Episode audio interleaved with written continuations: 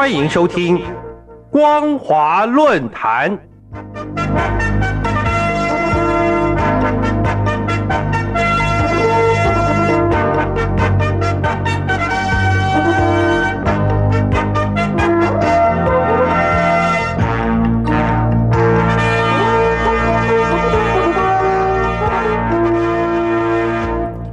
听众朋友您好，欢迎收听光华论坛，我是黄轩。今天的论坛主题是中共机构整改、专制集权叠床架屋。中共第十四届全国人大会议日前落幕，除了选出未来五年新一届的领导团队，通过中国共产党章程修正、二零二三年国防预算等法案外，最受各界瞩目的就是中共二十届二中全会送交人大审议的。党和国家机构改革方案，原因在于在北京当局并未公布该方案内容情况下，港媒的《明报》披露，中共将成立名为中央内务委员会的新机构，整合了户籍、移民、公安、反恐、反建等职能，以加强党的集中统一领导与社会控制。形同仿效前苏联国家安全委员会成立有中国特色的特务机关，意味着中国大陆恐将再现集权恐怖统治，更凸显中共领导人习近平虽然正式迈入第三任期，却愈发对其个人独裁权力与共党专制体制感到焦虑不安。尽管人大依党和国家机构改革方案通过的国务院机构改革方案，具体内容包括重组科学技术部、组建金融监管局、组建金融监管总局与国家数据局、证券监委会及信访局调整为国务院直属机构，以及精简中央机关人员编制，并未提到与国安机构直接有关的部分。但从中共中央收归金融系统的决策权，以及重新划分党政管制的动向，就可以知道，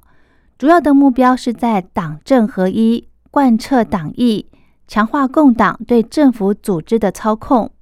而国家数据局将集中管理中国大陆巨量的数据资料，更像是为国安机构整改精进预留了伏笔。自从习近平成为中共最高领导人之后，“国家安全”这四个字成了最频繁强调的关键用语，也是中南海用以无限扩权的一顶大帽子。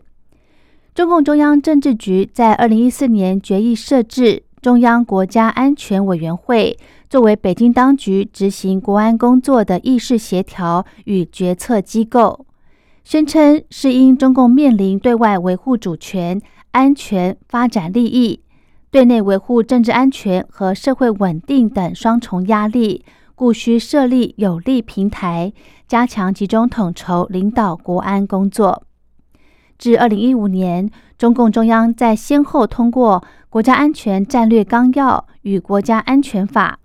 用以指导因应各项安全威胁，以及中国大陆国安工作，应坚持总体安全观，以人民安全为宗旨，以政治安全为根本，以经济安全为基础，以军事、文化、社会安全为保障，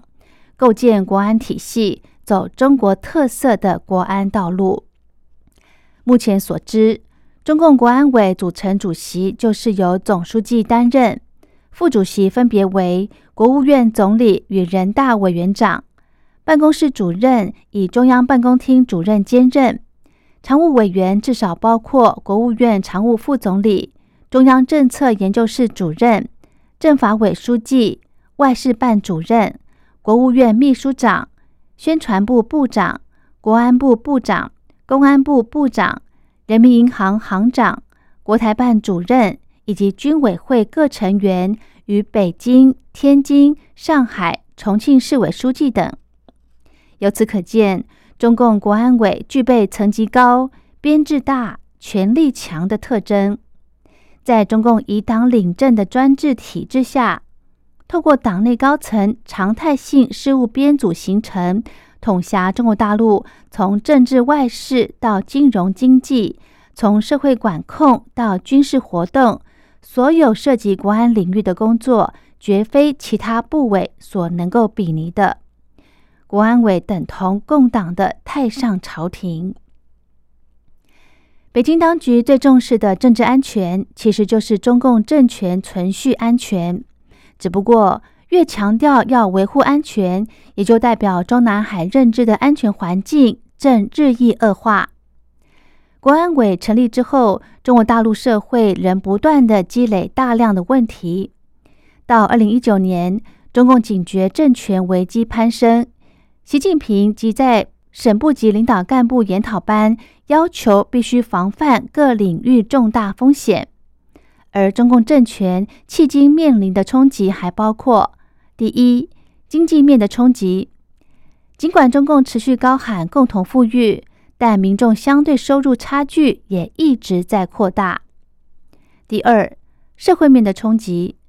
中国大陆过去城乡二元的社会结构转向城市化，也以掠夺农村为代价。由此衍生的官民阶级、区域思想对立，更因中共严格监控而扭曲的网络生态更为激化，像是白纸运动、白法运动接连而起，重大的治安案件层出不穷，都让中共整合型统治的难度空前加大。第三，政治面的冲击，习近平虽然借由反贪打腐、整肃异己。以及灵活的权谋斗争手段，取得全面性的执政态势。但多年来，不仅贪腐从未在中共政权中消失，共党施政的劣迹更让党官和民众之间的对立裂痕更进一步的加深。尽管北京当局试图不断的强化思想教育，仍无法提振中青年群众对中共政权的认同。颜色革命始终是中南海最深层的恐惧。北京当局常以改革之名扭曲党政机关的社会职能，习近平执政后更加剧了这个情况，不断的加强社会控制，代表他对中国大陆民众深具不安全感，而在这种权力危机感还扩散到中共官员身上。二零一八年起。中共中央政治局委员开始要向习近平述职，近年来需要面圣述职的官员越来越多。如今借由党政机构改革，也要将国务院系统转由习近平直接掌控，都凸显了习近平对部署的不信任。中共惯以国安为由，作为合理化一切的借口。而现在也成为习近平延续统治权力的理由。无奈的是，中南海似乎从未发觉，安全威胁的最大来源正是中共专制政权的本身。与其反复思考如何加强对大陆民众以及官员的钳制，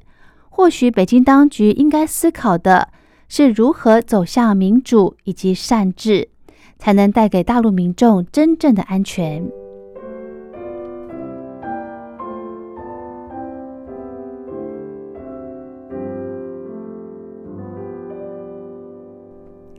好的，今天的论坛主题是中共机构整改，专制集权叠床架屋。